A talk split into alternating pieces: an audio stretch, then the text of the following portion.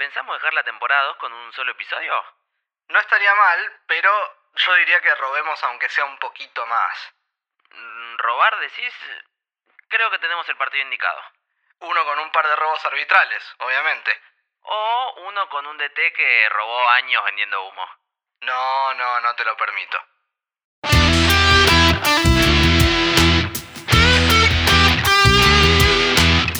La Ribey, la Ribey, la Ribey, la Ribey, la Ribey. El arquero, el arquero, el arquero, Morales, Morales al campeonato, Morales al campeonato, Morales al campeonato.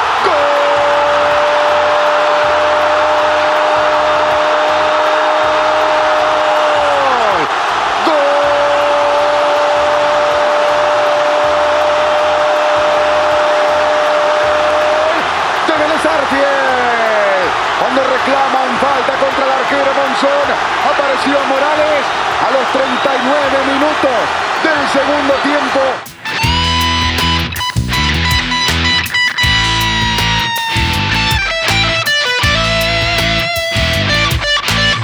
Huracán es el que mejor juega al fútbol. Hoy, por supuesto, ¿no? Estamos hablando del campeonato de primera Sí, división. señor. Y lógicamente hay dos que no dicen que sí y duda dos que sí. decimos que no. Nosotros decimos que sí, obviamente. no hay ¿Cuál es ninguna el duda. debate? Pero ¿cuál es el argumento? No No, no, ¿cuál es el debate? ¿Cuál es el si argumento? Huracán es el que mejor juega al fútbol. Yo creo que Sí, Lanús... Pero, pero ¿Huracán va primero? Estamos diciendo quién juega no, no. no. mejor, ¿no? Huracán va ¿Y primero. qué? ¿No tiene más puntos el que mejor juega? No, No. no siempre. ¿Y cómo es jugar bien entonces? ¿Cómo juega Huracán? Sí, aunque no salga, aunque no sirva Aunque para no salir campeón. campeón, eh, aunque aunque no sirva para campeón. salir campeón es el que mejor Eh, juega. escuchame lo que te Mira, voy a decir. Holanda del 74 era el mejor equipo de ese mundial y no salió campeón. A ver, eh, A ver. Gastón, había un equipo en este campeonato, hubo un equipo que rompió el molde de lo que veníamos viendo. Exactamente. Y que es un equipo que generó que hinchas imparciales se hayan sumado incluso a ver algunos de esos partidos e ir a la cancha para ver a Huracán. Capa, Capa se cruzó, Enrique. Capa se fue de su banco. Hasta el otro lado. La pelota quieren esconder ahora. Cagones de mierda. Capa está muy nervioso.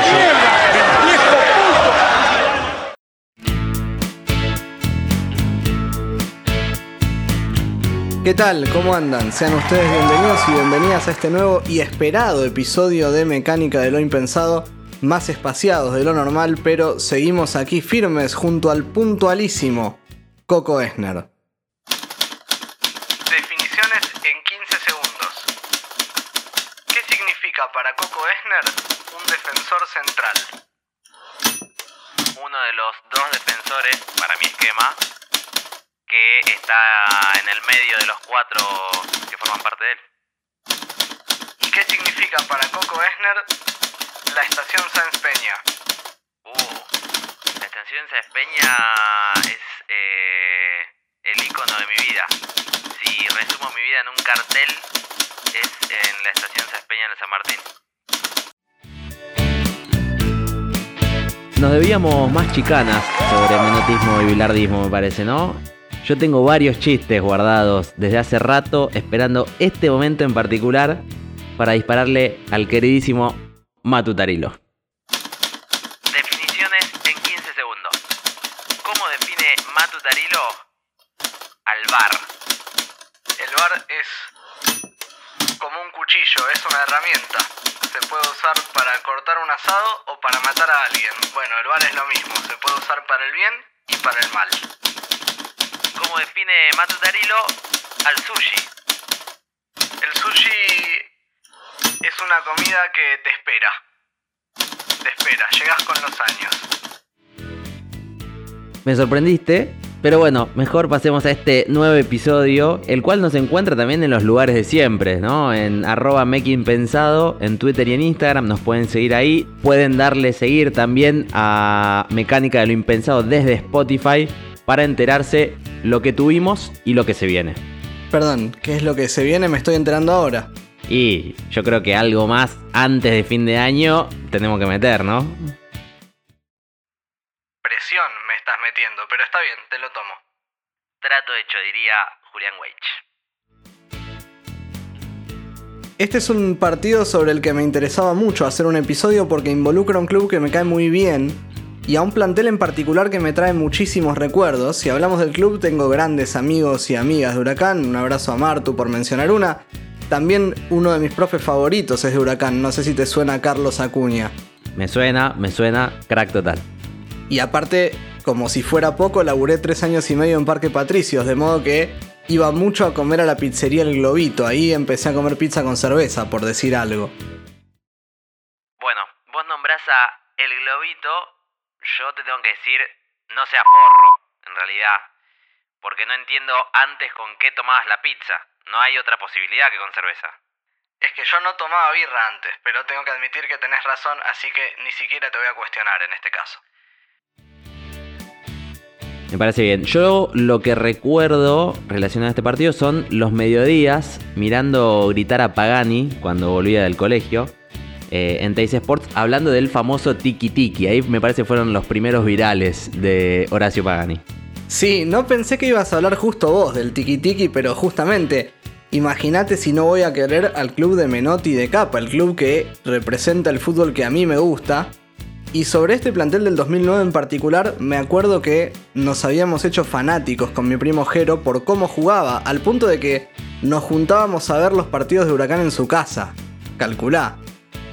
Y en un momento en el que el sinónimo de buen juego además era el Barcelona, un equipo que yo no podía querer por obvias razones, y si no la saben, escuchen el episodio 8 de la temporada 1 sobre el Barcelona Real Madrid. Pero bueno, dado eso, para mí ver a Huracán era una belleza directamente. Igualmente, eh, perdón, eh, estamos hablando mucho de Huracán, poco de Vélez, como para desmitificar un poco eso de que nadie se acuerda del segundo, ¿no? Me está sorprendiendo mucho hoy, para bien, hay que decirlo, para bien. No sé si te estoy sorprendiendo tanto porque yo lo que iba a decir es que sí me acuerdo del segundo, pero no del juego, sino que lo que me acuerdo es que salió segundo y que todo lo del tiki tiki tiki tiki no sirvió demasiado. Y por último, como para cerrar, lo que me acuerdo sobre el segundo es que siguen llorando después de más de 10 años. Bueno, vos no te acordás del juego, pero es la razón por la que hacemos este episodio, así que algo habrá pasado ahí. Y si Bracenas no dirigió más, también por algo es. Pero no nos adelantemos, diría que hablemos del partido mejor. Dale. Te tiro algunos datos de color. Resulta que para ver la mayoría de los partidos que analizamos en mecánica, en general tanto Coco como yo usamos Futbolia y eh, aprovecho para pasar el chivo porque por supuesto les agradecemos un montón los servicios prestados. Así es. Y en ese catálogo de, de Futbolia que es enorme, hay solo dos cruces entre Vélez y Huracán. Curiosamente, los dos se dieron en la última fecha y definieron un campeonato. El primero es una joya, porque es del Metropolitano 71. Ese torneo lo gana Independiente, pero el que llegaba puntero a la última fecha era Vélez, justamente que pierde de local con el Globo y se queda sin torneo. Y el otro, lógicamente, es este de 2009, que para los más jovatos de Vélez probablemente era una revancha de ese partido del 71. Yo lo que interpreto con esto que decís es que si juegan Vélez Huracán en una última fecha, hay certeza de pecheada. Eso lo dijiste vos, no lo dije yo. Pero te sumo otro datito de color, ¿sabés quién era el goleador de ese Vélez al que Huracán le arruinó la fiesta? ¿Quién era? Un jovencísimo Carlos Bianchi. Con todo el dolor del mundo, tengo que decir que dudo mucho que a Bianchi le duela algo el haber perdido con Huracán el Metropolitano del 71. ¿Por qué no, no fueron a recibir la medalla de plata? Yo no sabía. Sinceramente no sabía. Es la primera vez que, que perdemos, entonces yo no sabía que a los segundos le daban medallas. Bueno, pandemia, fútbol, barbijos. No, pará, pará, pará. No habrás visto un Vélez Huracán de estos últimos años, ¿no? No, no. Tan, tan boludo no soy. 2009, pandemia, gripe A, H1N1. Y el día antes del partido se titulaba. Gripe A. Falta de coordinación para frenar la pandemia. Cada provincia toma las medidas que cree más conveniente. Unos cierran lugares públicos y otros no. ¿Te suena? Por supuesto, la aparición del mercado del alcohol en gel en la Argentina. Exactamente. Igual lo que más me acuerdo es que tuvimos más vacaciones de invierno, quienes éramos estudiantes en ese momento, un mes clavadito. Era oro puro eso en la secundaria. Realmente me interesaba mucho más eso que ver a los famosos ángeles de capa. Eh, Innegable, innegable. En ese momento de la vida solo queremos vacaciones, claramente. Pero en este momento de la vida lo que queremos es empezar a hablar de los jugadores. Así que en mi caso, siempre defendiendo al rubro de los arqueros, voy a ir con Germán Montoya, el uno de Vélez, que según nuestros registros fue campeón intercolegial en su ciudad jugando al handball. Ah, bueno, empezamos bien el episodio. Dato interesante trajiste vos. Eh, ¿Decís que le importará a mucha gente? No sé, la verdad que no lo sé, pero él lo quiso destacar en una nota, escucha. En handball atajaba también. Hasta fui campeón de la ciudad en un intercolegial. Me mata el hasta. Como si realmente fuera un logro importante haber sido campeón intercolegial de handball. Yo creo que eh, al parecer no es muy exigente con el éxito, Montoya. Si nosotros nos jactamos de haber ganado el torneo interno de la universidad, Bueno, si lo vemos así, lo bancamos entonces a Montoya. Otro que practicaba diferentes deportes era Nico Tamendi, que hacía boxeo. No llegó él a competir, pero sí hizo unas buenas sesiones de fotos luqueado de boxeador que creo que pueden servir un poquito para intimidar a algunos rivales. muy alusivo a su manera de jugar, me parece. Totalmente, totalmente. Vamos con un defensor de Huracán, Kevin Cura, a quien recordarán por una melena de muy buenos rulos, muy Sí. buenos rulos. Sí, sí. Cura hace poquito fue noticia por estar trabajando de Uber para solventarse porque no tenía contrato con ningún club. Pero además es el baterista de Carentes de Talento, una banda formada por exjugadores de fútbol y que cuenta con Hugo La Madrid, El Rifle Pandolfi, Héctor Bracamonte, Leandro Grimi y Rocío Bueno.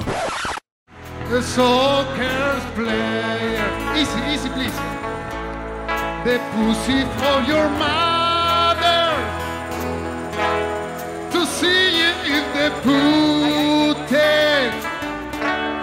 That you don't play with now.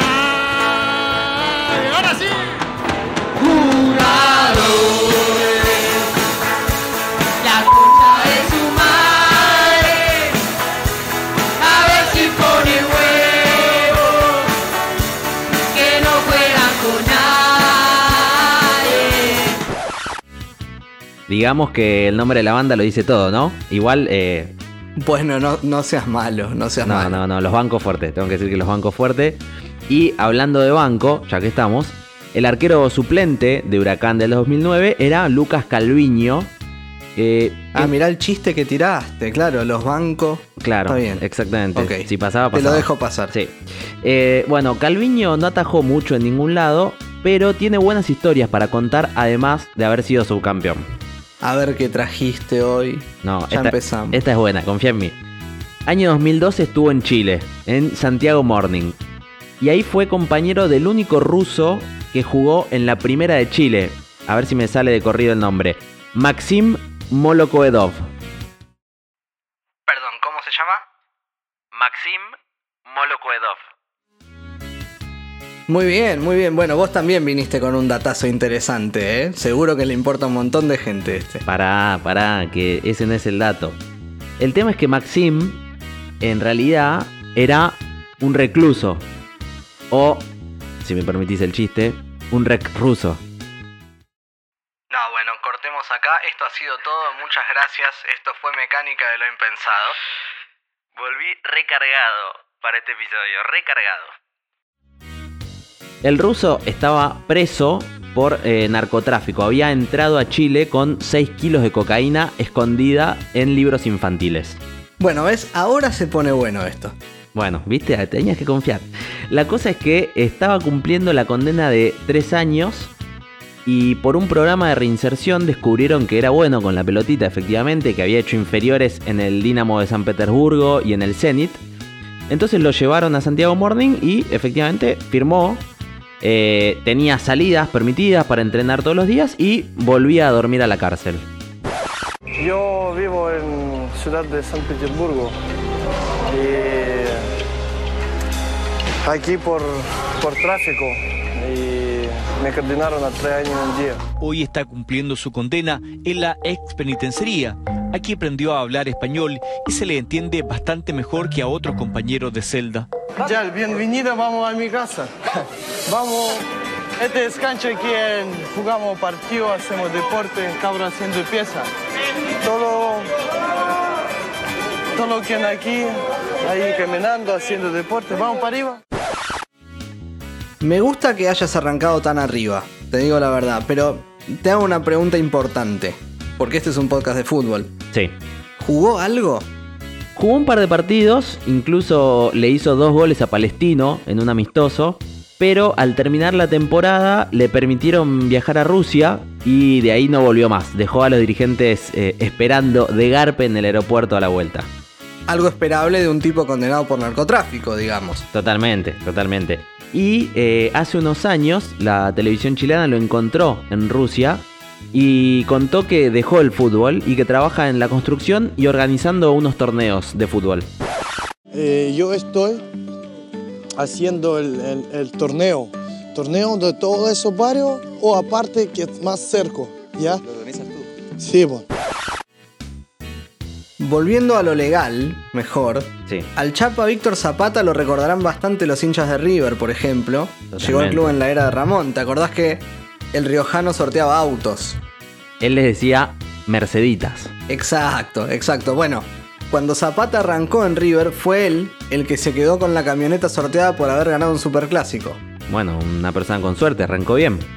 Sí, más o menos, porque lo curioso es que Zapata no estuvo ni en el banco de suplentes, pero el plantel decidió que al sorteo entraran los 28 profesionales del club, y en general lo que se solía hacer era que el que ganaba vendía el auto y repartía la plata entre todos. Claro.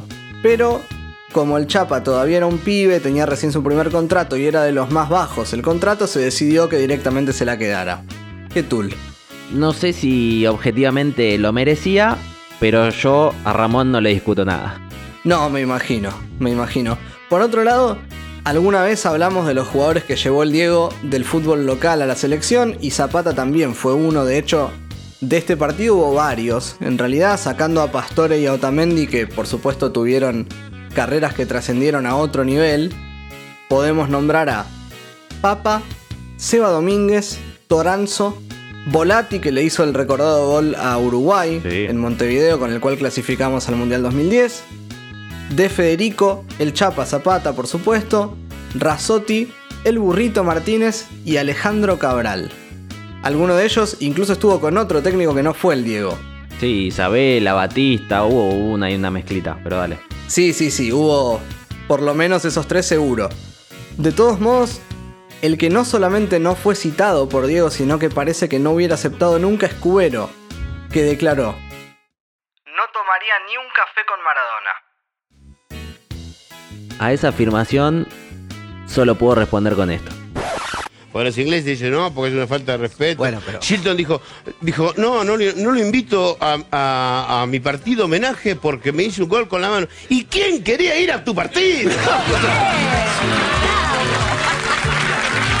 Además.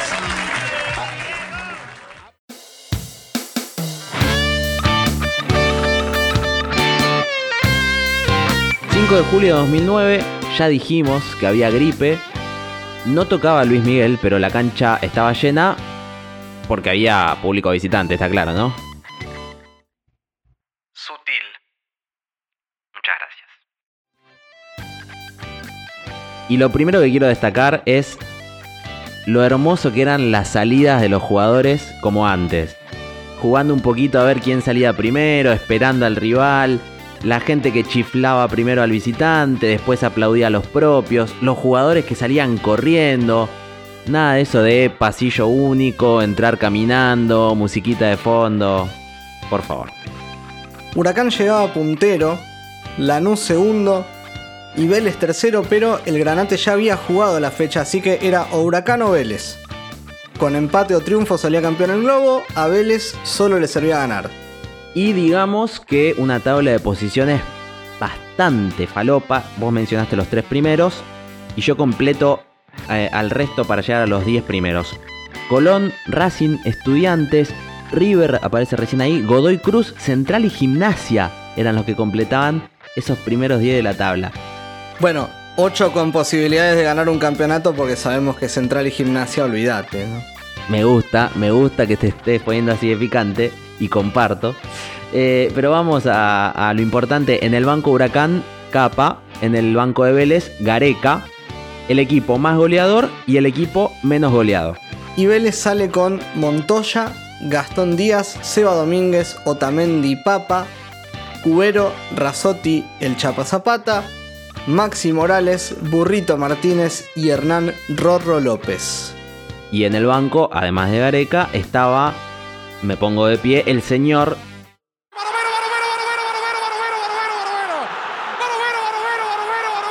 Estupendo, Barovero, magnífico, magnífico, brillante, Barovero. Por su parte, Huracán va con el Torta Monzón, Araujo, Golds, Eduardo Domínguez y Chicharano, Leandro Díaz, Volati Toranzo, Pastore, De Federico y Nieto.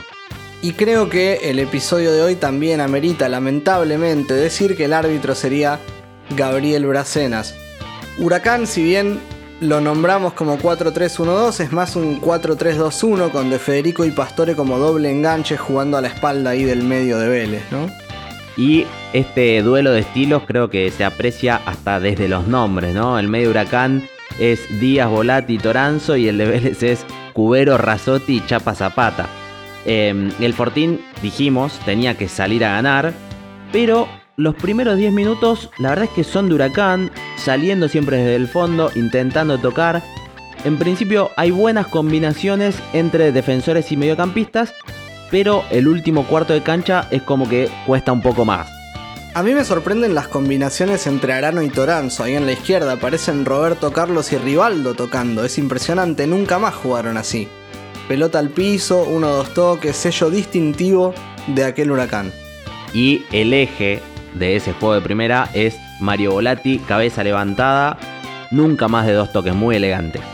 Otra cosa que a mí me sorprendió del modo de jugar de Huracán, que no recordaba para nada, es el modo en que presionaban. Cuando pierden la pelota en la mitad van varios a recuperar muy rápido, cosa que habla de, por un lado, una presión tras pérdida muy desarrollada, inusual en la época, salvo en el Barcelona de Guardiola, y por otro lado, un equipo en muy muy buen estado físico. Sí, me sorprendió la verdad también que, que se metiera tanto, porque en general este estilo de juego está asociado un poco a la elegancia, pero acá había pierna fuerte de los dos lados.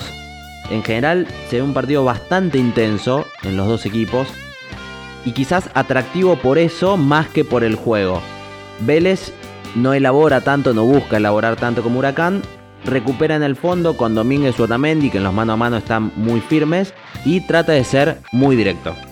Sí, a veces hasta abusando, ¿no? Del bochazo al burrito o a López para aprovechar una segunda jugada con Morales, Zapata o inclusive alguna trepada de Gastón Díaz que atacaba por el lado derecho porque el 8 era el poroto cubero, como dijimos.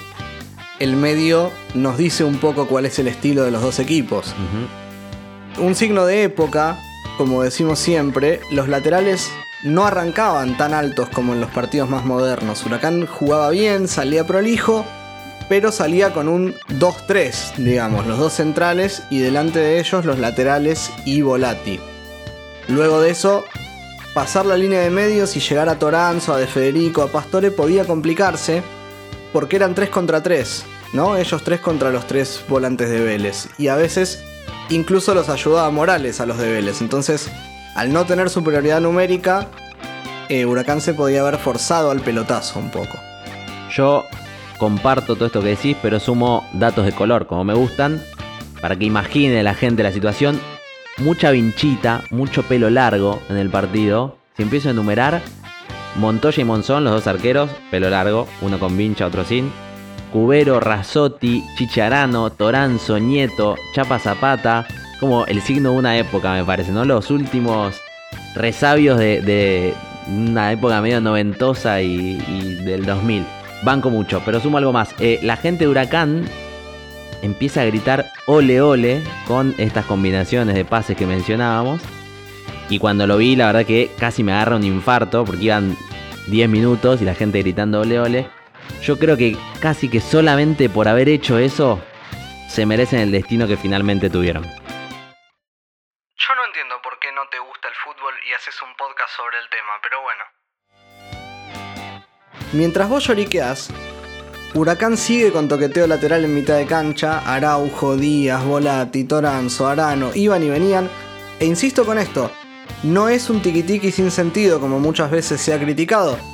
Tratan de mover al medio de Vélez para generar un espacio que permita dar un pase que salte líneas con sentido, que deje a Pastore o de Federico bien parados para generar una jugada de peligro.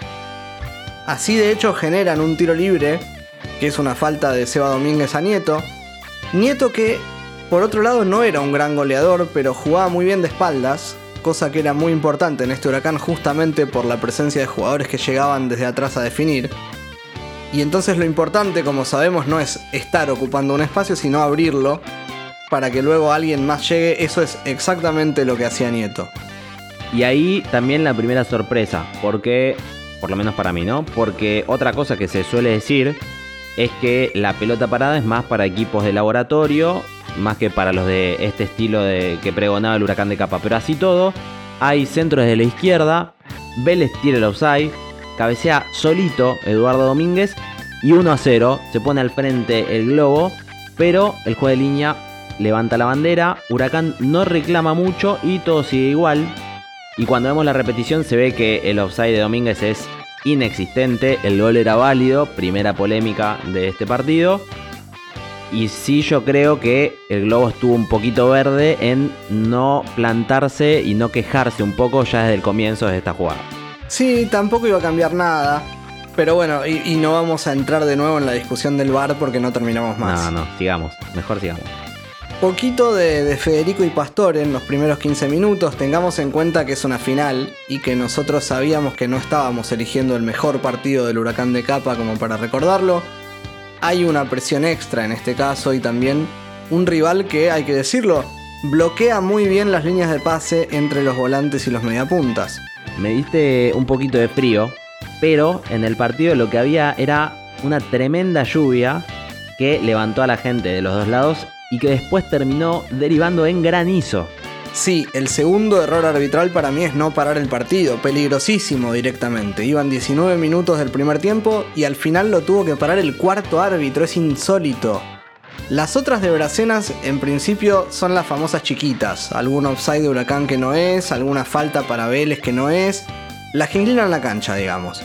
Para mí, y es algo debatible, pero está mal para los dos lados, Bracenas. Se comió amonestaciones para ambos, no me quiero anticipar, ya vamos a seguir hablando al respecto. Solo digo que el clima era un presagio de lo que iba a pasar, demasiadas lágrimas para mi gusto. Eh, hay que decir también que Vélez venía en levantada con algunas apariciones de Maxi Morales, con algunas apariciones del Burrito Martínez, algunas buenas escaladas de Papa. No es que era un monólogo de huracán, si me preguntás a mí diría que de los primeros 20 minutos fueron 10 para cada uno. Sí, yo creo que estoy de acuerdo. Un poquito mejor huracán, sobre todo pensando en lo que va a venir después, pero creo que estoy de acuerdo. El partido se reanuda pasada media hora de parate y hay algunas cositas tácticas para destacar, un cambio de posición en Huracán con Leandro Díaz ahora en la izquierda y Toranzo en la derecha y sobre todo Vélez muy metido atrás. Y otra vez pareciera que volvió el huracán de los primeros 10 minutos. Sí, y de repente en ese momento, pelotazo de Otamendi, pierde de arriba a Toranzo, Rorro López quiere arrastrar a Araujo hacia adentro y abrirle el hueco al burrito Martínez, Martínez pica agarrando al lateral a contrapierna, gran movimiento de Rorro López. Me parece a mí que acá Huracán pifia y en particular Araujo pifia, porque en lugar de seguir a López y dejar que Golds lo releve corriendo a Martínez, Araujo vuelve a su lugar, por lo tanto obviamente llega tarde porque estaba contrapierna, y es penalazo. Acá me parece que está bien Bracenas, creo que es penalazo total. Sí, sí, sí, totalmente penalazo. Toda el burrito Martínez la jugada, pero el penal se lo dan al Rorro López para patear, que parece, mi humilde opinión, que de penales importantes no entiende mucho, más cerca en el tiempo recordarán que contra River por la Sudamericana 2014 patea fuera de una serie que Libertad estaba a punto de igualar. Acá, en este 2009, fue al arco el disparo, pero fue muy tibio, media altura, poco esquinado, despacito. Monzón la saca al córner, pero de ese córner, de ese mismo córner, el Rorro López anticipa el cabezazo y la salvan en la línea. Hubiera sido hermoso si erraba el penal, pero la metía de cabeza en el, en el córner. Poético hubiera sido. Y después del penal, Le cuesta a Huracán defender colectivamente, no junta su defensa con su línea de volantes, específicamente con Díaz y Toranzo que quedan lejos de Volati y se parte la línea de volantes, y en ese espacio empiezan a aparecer jugadores de Vélez que obligan a los defensores a salir a torar. Así crean espacios que aprovecha por ejemplo Morales. En definitiva, el penal parece haber despertado a Vélez y ahora es Huracán el que está quizás un poquito más replegado. Y te digo que pasa algo muy similar que, lo que decíamos antes del parate. Primero es 10 de Huracán, segundo es 10 de Vélez. Igual el Globo tiene una chance clarísima que contra todo pronóstico las chances que generó fueron más que nada con pelota parada o con centros. Acá es doble la oportunidad, cabezazo y un rebote que desperdicia solo, totalmente solo Nieto. Que como decíamos no se caracterizaba por ser un goleador, era más un jugador que estaba siempre de espaldas descargando, ¿no? Finalmente, eh, un cabezazo de Cubero al techo del arco, algunas buenas triangulaciones de Vélez, las primeras, digamos todo. Casi un golazo de Federico, un gol de Vélez en offside bien cobrado.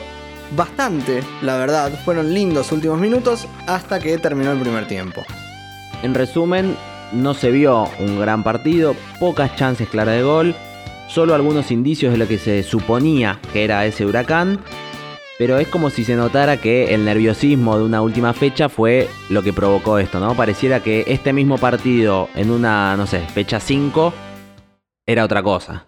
Entonces, para ser un gran no. equipo de fútbol, el 5 tiene que ser tiki-tiki. Gallego en el 78 era tiki-tiki. No. Listo. Y era un gran equipo de fútbol. No. Y Gallego era un extraordinario marcador de volante central. No. Mascherano tiki tiki, No. no. Redondo era tiki tiki. Bueno, perdón. Tiki tiki. Bueno, Tiki, listo. ver, Entonces, ver. espera, espera.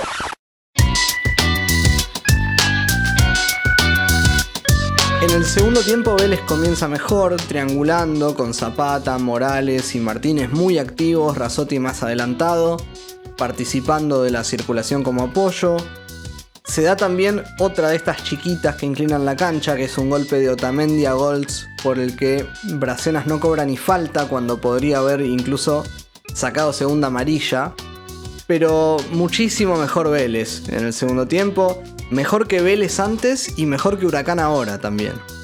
Y lo que sí sigue siendo intenso el, el partido. Meten los dos. No hay grandes figuras. Para mi gusto, bien Morales, bien Burrito Martínez, bien Papa, bien Cubero. Eh, y en Huracán sigue Nieto bancando todas. eh, y Pastore y De Federico que intentan que cuando se juntan se nota que hace la diferencia. El tema es que les costó juntarse, no se vio tanto. Sí, De Federico está bastante más activo en este segundo tiempo, como al final del primero, aunque no así Pastore. Mete una linda asistencia, incluso a la que llega primero Montoya, porque si no probablemente era el primero. Sí tengo que decir que en ese momento a mí me encantaba De Federico por lo habilidoso, y que además, bueno, evidentemente era un asistidor, era un jugador bastante completo. Pero en este partido, a pesar de ese pase que mete, lo vi bastante más morfón de lo que lo recordaba. No sé vos qué opinás. Yo no lo tenía tan visto a ese huracán, pero en la cabeza sí tenía eso, Pastore como más generador de juego y de Federico más encarador y habilidoso.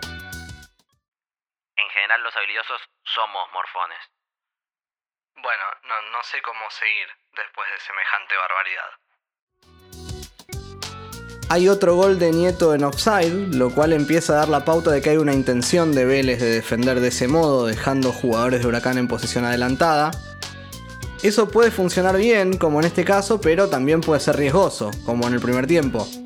Vélez juega al límite con esto en todo momento, así como Huracán juega al límite con la idea de no juntar las líneas para defender y apostar a recuperar rápido en la primera línea de presión. O sea, hasta este punto, digamos que vimos tres goles y un penal, pero el partido sigue 0 a 0. Exactamente, sí. Y otra cosa interesante es que Vélez empieza a meter pelotas pinchadas a la espalda de Domínguez y Arano en ese hueco entre el 6 y el 3. Primero Martínez para Díaz, después el burrito también para López. Muy similar a lo que luego sería la jugada del gol, que aparentemente no fue del todo casual. Y a todo esto, el tiempo pasa, el partido sigue 0 a 0. Y recordemos que Vélez tenía que ganar sí o sí. Así que lo mete a la Ribey, a quien claramente no voy a nombrar por su apodo porque me parece una total y completa falta de respeto.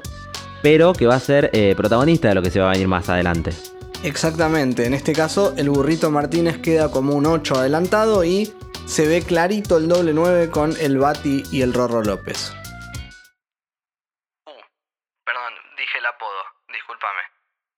Eh, cortemos, anda a lavarte la boca, por favor, jabón, lavandina, no sé lo que sea, pero volvamos para atrás porque así no se puede seguir. Capa reacciona y mete cambio táctico, pasa a jugar sin referencia de área con la entrada del Maestrico González y la salida de Nieto. Y entonces quedan Pastore y de Federico más adelante, Díaz en la derecha, Maestrico en la izquierda y en el medio Volati y Toranzo. El tema ahí no es tanto la salida del 9 en términos del gol, sino como decíamos su juego de espaldas, ¿no? que le permitía a los volantes llegar a los espacios que él mismo abría. Era la persona que descargaba la pelota y abría los espacios para que ellos pudieran llegar a posición de gol. A mí lo que me parece eh, con este cambio táctico es que la idea del señor del tiki tiki es pasar a defenderse un poquito, ¿no? Porque todos somos bilardistas. El tema es que no todos quieren aceptarlo. Mira, la verdad me hinchaste las bolas, así que yo propongo lo siguiente. Al final de la temporada, en lugar de hacer el episodio bonus track de los premios, hacemos un debate menotismo versus bilardismo. Moderador, opiniones externas, toda la bola. Perfecto, te tomo la palabra, pero no arrugues, ¿eh? Que no sea todo tiki tiki. Mira, mientras vos no metas bidonazo, todo bien. Gareca saca a Martínez cansado y pone a Leandro Velázquez, que es también media punta, pero no tan delantero. Yo al principio pensé, bueno, quizás vio que el maestrico de Federico y Pastore le estaban ganando un poco ese costado donde estaba Cubero medio solo y quiso reforzar sin perder mucho peso ofensivo, lo cual era razonable. El tema es que no puso a Velázquez ahí, sino a Maxi Morales recostado sobre la derecha y mandó a Velázquez al medio. Así que marcar no iban a marcar, eso seguro. Totalmente. Y lo dijimos desde el comienzo, ¿no? Lo más emocionante del partido era esto de cómo se metía, la lluvia, el granizo. De juego, digamos que poquito. Muy, muy poquito. Sí, pelotazos al 9 en el caso de Vélez, que todavía tenía a López, estaba la Ribey. Y pelotazos al espacio o a la nada, digamos la verdad, del lado de Huracán. La iniciativa, sin embargo, la tenía Vélez, que tenía que ganar y que apretaba a Huracán en tres cuartos y no lo dejaba salir. Te tiro una perlita que no recordaba, y acá sí te tengo que dar la derecha. Un penalazo de Arano a Cubero. Va con los dos pies para adelante el chiche y Bracenas cobra saque de arco. Ya lo anticipé. Demasiada lágrima en este partido. Bracena fue malísimo, pésimo, pero para los dos. Y lo que yo quiero sumar es el testimonio de Chicharano sobre esta jugada. Esa fue linda porque le fui a pegar. La jugada me decía que le pegue. Si yo voy a trabar la pelota, él ya me había ganado la posición. Era romperlo o romperlo. Lo fui a romper. Hermosa declaración del tiki tiki. La jugada me decía que le pegue, un esquizofrénico Arano. Pero bueno, viste cómo son las finales también. Es justamente, me parece, esa intención de ganar la segunda jugada de Vélez la que le termina dando el gol. Pelotazo de uno de los centrales para López que se la baja a la Ribey. El Bati choca con el arquero. Ya sabemos que full no nos vamos a detener en eso porque se vio mil veces. Totalmente. Maxi Morales llega por derecha y empuja el gol. Lo que creo que no se ha dicho tanto de esa jugada y que lógicamente es lo que queremos destacar porque para eso hacemos mecánica de lo impensado son dos cosas. Primero, que el pelotazo de Huracán es un pelotazo sin destino. Literalmente es un pelotazo para que Vélez recupere la tendencia y vuelva a empezar y Huracán pueda ahogarlo. Pero el Globo no estaba jugando ni a la contra. Estaba jugando a ceder el protagonismo, no tomar riesgos y aguantar el resultado. Uno podría decir entonces que un poco cedió sus principios Capa y por ende Huracán. Y porque yo ya lo dije y lo repito, todos somos bilardistas. Es que no pasa por ahí, me parece. Porque el menotismo también puede pensar en que en algún momento es mejor defenderse que ir a atacar. Me parece que Capa directamente se equivoca, porque si te vas a defender, la lógica menotista diría que es mejor defenderse con la pelota. Yo adhiero a esto y agregaría que es cierto, sobre todo si tenés un equipo que hace de la tenencia su principal virtud, como es el caso de Huracán. Y por otro lado, esto es lo segundo que quería decir, es mejor defender con la pelota si tu equipo defiende horrible sin la pelota. Fíjate lo solo que llega Morales. Arano está haciendo 2 contra 1 con Eduardo Domínguez contra la Ribey y nadie lo releva a Arano. Entonces Morales llega muy tranquilo. De hecho, te dejo otra perlita hermosa. En la repe se ve cómo Arano le tira las manos cual arquero a la pelota, con la esperanza de hacer incluso un año antes la Gran Suárez en Sudáfrica 2010. Pasó el chivo, episodio 12 de la primera temporada de Mecánica de lo Impensado. Y con el gol, Maxi Frasquito Morales, uno de los grandes apodos del fútbol argentino, se va expulsado por doble amarilla porque se saca la camiseta. Los, compa- los compañeros en el tumulto del festejo eh, se la volvieron a poner como para que no se dieran cuenta los jueces, pero evidentemente lo vieron y se va expulsado. Quedaba un ratito de partido y había que aguantar con 10 ahora. Y ahí el partido se invierte, es impresionante, Huracán se manda para adelante y Vélez empieza a agruparse atrás para defender. Eso quiere decir obviamente que se podía jugar antes Huracán, por favor.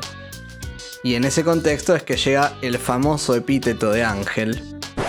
¡La pelota quieren esconder ahora! ¡Cagones de mierda! Y la más linda y menos recordada.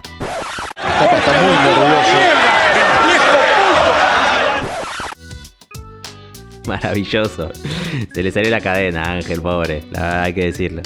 Bueno, no era para menos, porque esto era toda una táctica para enfriar el partido. Esta es la parte del bilardismo que no nos gusta. De hecho, lo consiguieron, porque Huracán no inquietó, ni con gol C9, ni con los 8 minutos de adición, justificados obviamente por el tumulto final. Inclusive diría que Vélez tuvo la más clara con la Ribey que forzó dos muy buenas atajadas de Gastón Monzón.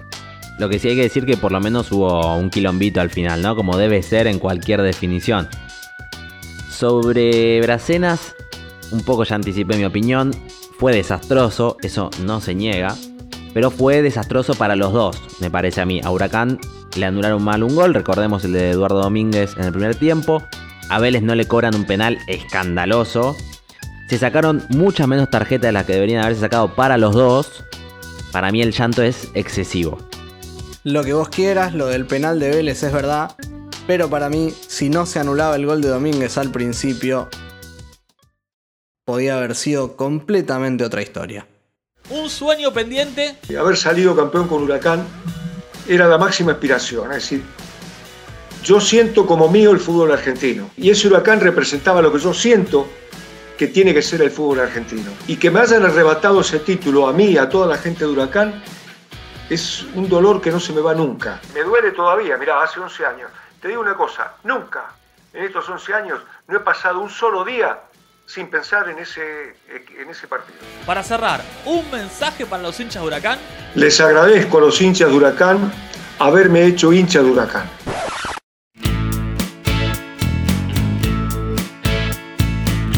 En este ¿Qué fue de la vida de? esta sección que tanto nos gusta, arrancamos como antes por los arqueros, otra vez Germán Montoya pasó un tiempo después a Independiente, en lo que según él constituía un salto en su carrera, pero fue un salto al vacío, digamos, porque estuvo un año y medio y solo atajó en un partido de Copa Argentina. Y ahora es suplente en Agropecuario de Carlos Casares, club nefasto si los hay. Me gusta, me gusta cuando terminas, la verdad. A Monzón no le fue tanto mejor. Después del Globo estuvo muy cerca de River y de Boca. Era el arquero sensación del fútbol argentino, pero no se dio. Se quedó en Huracán y se fue al descenso. Y de ahí fue todo hacia abajo, lamentablemente. Estuvo en algunos equipos del ascenso. Fue parte hace muy poquito del cuerpo técnico de Logro Fabiani en Fénix.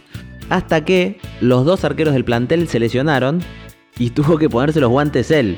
Eh, en ese partido, Fénix perdió 1 a 0 y lamentablemente fue por un error de él también, ¿no? Entonces pareciera que está marcado por la desgracia, pobre Monzón.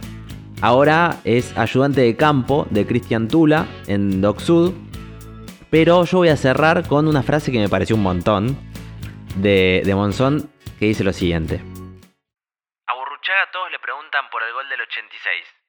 A mí me preguntan por el full de la Ribey. Parece demasiado, ¿no? Un montón. Y quizás es un poco exagerado, pero bueno, por lo menos dijo Burruchaga y no Maradona, veamos el lado positivo. De verdad. Eh, sigamos con Emiliano Papa, actual asesor futbolístico de Vélez. Papa es uno de los 10 jugadores con más presencias en el fútbol argentino, tiene más de 600 partidos. Cuando se retiró dijo, Me dirigió Maradona y jugué con Messi. Nada mal, ¿no? La verdad que también es un poco mucho, pero que tiene razón, tiene razón. Yo creo que hubiera chapeado igual que él. Absolutamente. Toda la vida. Se lo contaría a mis nietos. Olvídate. Igual mi frase preferida de Papa es otra. Jugar de lateral es jugar de enganche, pero desde otro lugar de la cancha. Bueno, digamos que se adelantó unos años, porque hoy, por ejemplo, Klopp y Guardiola quizás dirían que tiene razón. Bueno, me gusta la discusión, pero me parece mejor que lo charlemos otro día, porque si no el episodio este va a durar más de tres horas. Sí, dale, seguimos entonces. Hablando de enganches, de los verdaderos enganches digo, vamos con Maxi Morales, el frasquito, como decías hoy, te tiro una perlita que no esperás. A ver. En las inferiores de Racing, Frasquito Morales fue suplente de Me Pongo de Pie, el trapito Ezequiel Darío Ceballos. Luego ídolo de Alvarado. Acá sí que me sorprendiste, no la tenía esta. ¿Viste? Te sorprendí con esa. Luego Morales jugó en Europa, obviamente, fue compañero del actual DT de la selección en el Atalanta, donde jugaron dos años juntos y de hecho son grandes amigos. Actualmente Maxi está en la MLS en Estados Unidos y cada mercado de pases se habla de su posible vuelta a Racing o a Vélez. Bueno, ya que nombras a Scaloni al pasar, hay alguien que jugó este partido y que tiene una historia parecida a la del DT de la selección. ¿Fue DT de la selección también? No. No, no.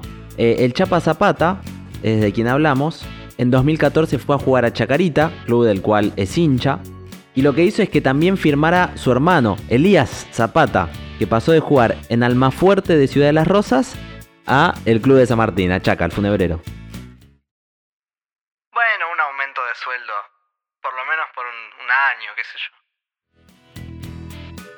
Quienes no recuerdan la historia de los hermanos Scaloni la pueden encontrar en el episodio 1 de esta segunda temporada sobre Argentina-México. Así es. Y sobre el Chapa Zapata, hay que decir que hace poco fue acusado por ex compañeros de Independiente por ser uno de los que se hacían los lesionados para no jugar en la temporada que terminó en el descenso del Rojo por primera vez en su historia.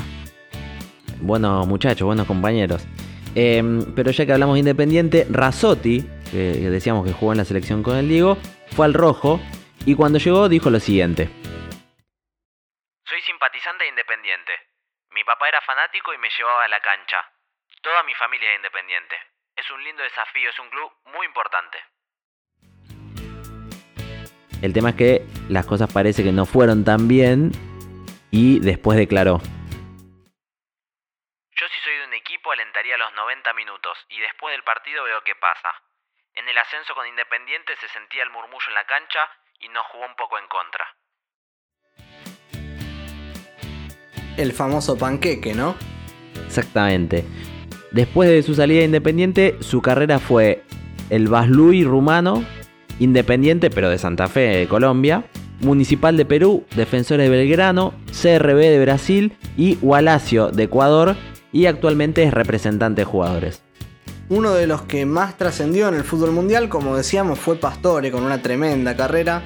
Maradona lo llevó al Mundial 2010 y ese año la FIFA hizo una lista citando 10 jugadores jóvenes para tener en cuenta como grandes protagonistas del siguiente Mundial, el de 2014, en la que lo incluyó justamente a Javier Pastore, pero en el Mundial de Brasil, como sabemos, Argentina fue finalista, Isabela no lo llevó entre los 23 citados, así que se pinchó la promesa. Yo voy a ir con su compañero de aventuras, con Matías de Federico, que pintaba para mucho más, hay que decirlo, de lo que realmente pudo dar. En el último tiempo estuvo más en programas de chimentos que de deportes, e incluso ahí, en vivo, le hicieron su última propuesta laboral. Luis Ventura le dijo lo siguiente. Yo te quiero proponer algo. No me respondas ahora. Yo dirijo un equipo que se llama Victoriano Arenas. Sí, ¿cómo no voy a saber?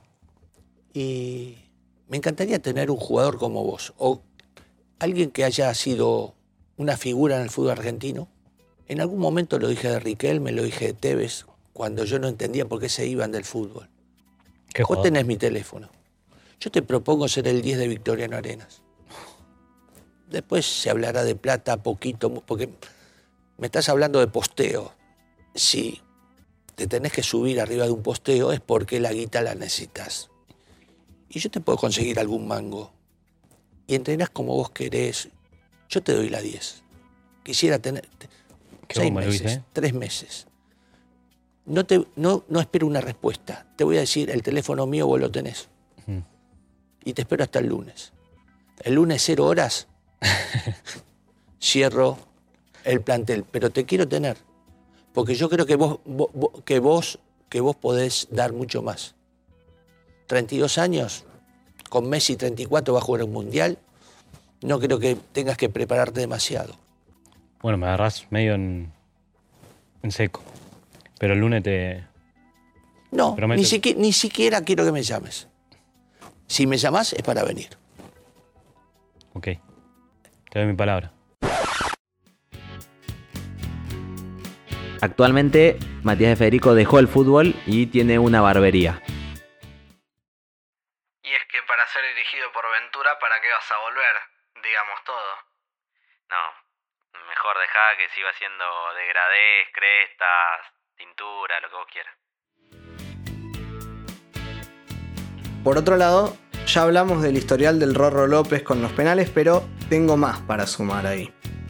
En una entrevista contó. Veces un mismo penal en un partido. Fue en México. Jugaba para América ante Morelia. Estaba por patear y viene un argentino, Mauricio Romero, ex Lanús, y me grita, Carlos Saúl. No entendía nada. Le pegué y lo atajó el arquero, que se había adelantado. Por eso el juez lo hizo ejecutar de nuevo. De caprichoso, agarré la pelota nomás. Cuando acomodo, escuché otra vez a Romero. Carlos Saúl. Y fallé. El balón dio en el travesaño y se fue afuera. Después le pregunté a Sebastián Domínguez, compañero mío, qué significaba Carlos Saúl. Yo no sabía. ¿No te dijo eso? me contestó.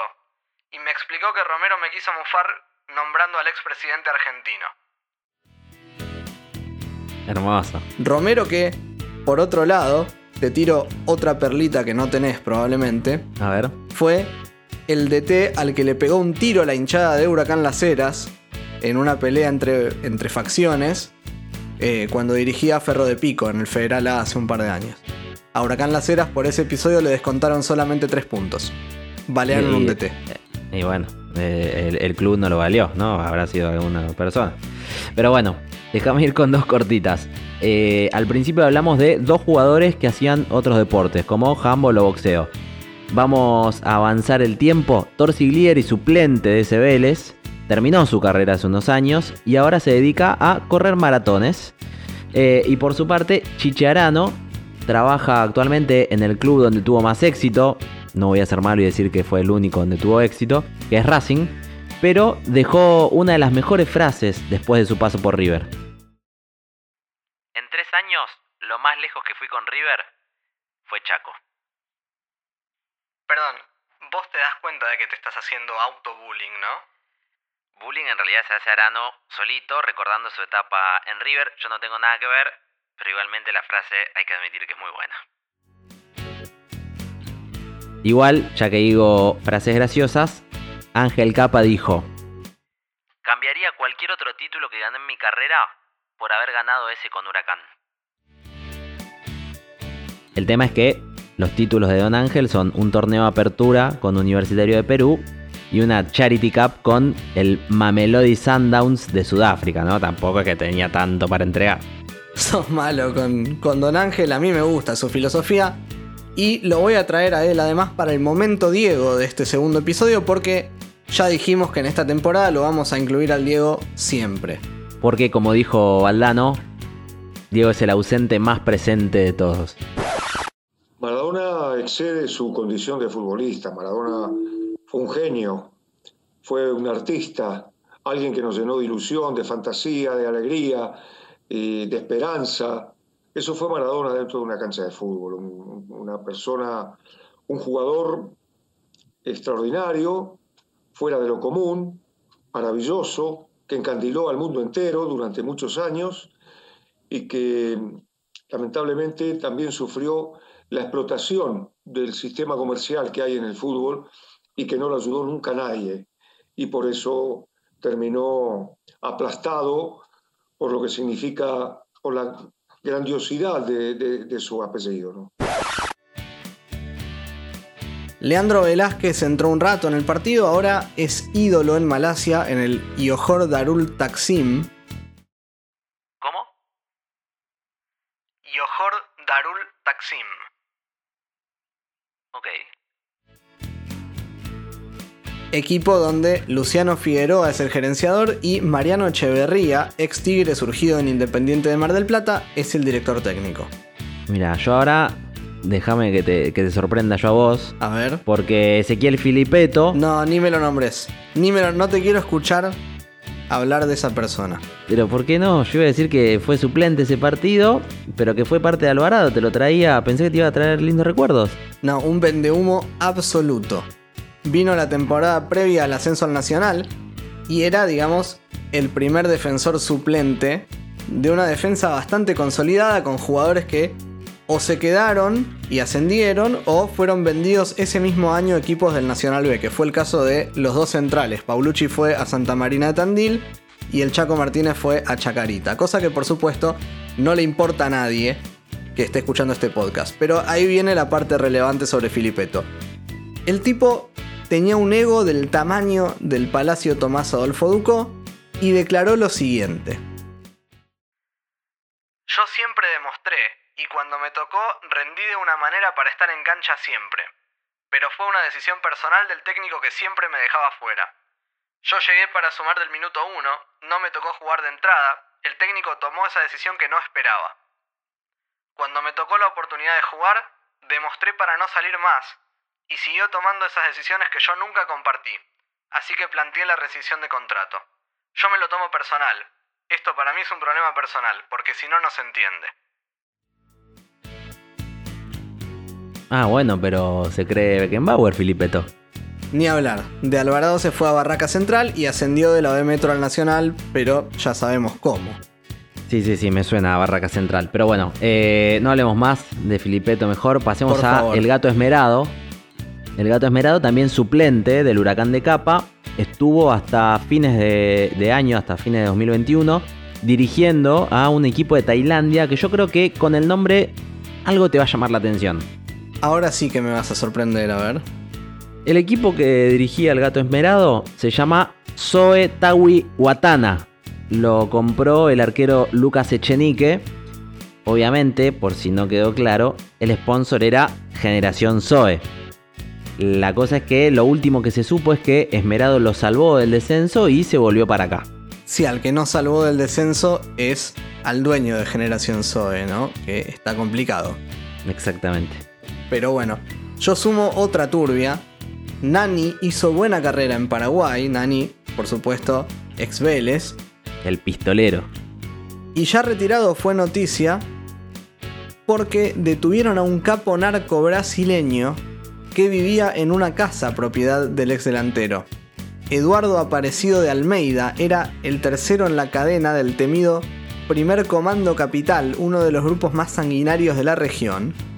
Y la cosa es que Nani tuvo que hacer una declaración desligándose por completo de la administración del inmueble. Duro, duro. Mejor eh, nosotros desliguémonos también.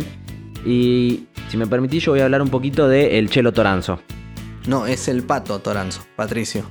Sí, sí, sí, e- era el pato hasta que pasó lo de Venezuela. Ahora le dicen el Chelo por cómo le pega. No, no, bueno, bueno, bueno. Hasta acá llegamos.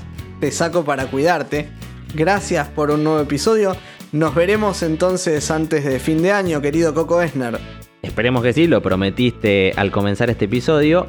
Y mientras tanto, nos siguen en arroba Pensado en Twitter y en Instagram. Le dan a el botón de seguir en Spotify, donde están todos nuestros episodios anteriores, toda la temporada 1 y el principio de esta temporada 2.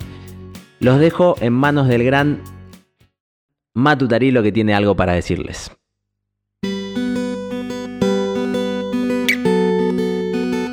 Muchas veces escuchamos esa supuesta máxima que dice que del segundo no se acuerda nadie.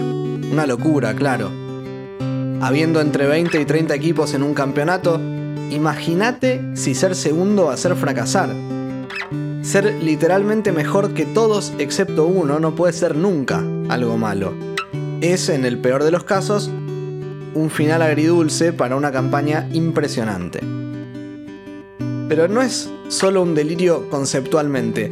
Esta máxima no tiene sentido porque va contra la historia. Hay un montón de equipos que quedaron en el recuerdo más allá de no ganar un campeonato. El caso más claro, obviamente, es Holanda del 74. Y no, Holanda no fue campeón en 1974, fue Alemania. Y nadie tiene la menor idea de cómo jugaba Alemania, pero todos sabemos que esa Holanda, la naranja mecánica, marcó una época y definió un modo de jugar al fútbol que después influyó en un montón de equipos. Huracán de 2009 es otro equipo que todos recordamos, sin importarnos si ganó el campeonato o no. Es más, sabemos que merecía ganar ese torneo y que fue el mejor equipo, más allá del resultado. Porque para quedar en la historia hay que ir al frente y jugar bien al fútbol, y Huracán eso lo hizo de sobra. Y una cosa más, eso de que jugar bien al fútbol es defender el tiki-tiki intrascendente es otro mito, otra mentira de los que quieren imponernos el resultado sobre cualquier búsqueda de buen juego. Jugar bien al fútbol implica tener la pelota para encontrar espacios y lastimar al rival, y también para defenderse con ella. Tener la pelota como principio conceptual y estratégico, no como capricho. A fin de cuentas, este relato es una reivindicación de esos segundos, terceros, cuartos e incluso de esos equipos que terminaron más abajo, pero que nos llenaron los ojos y nos enseñaron a mirar el fútbol de una manera distinta.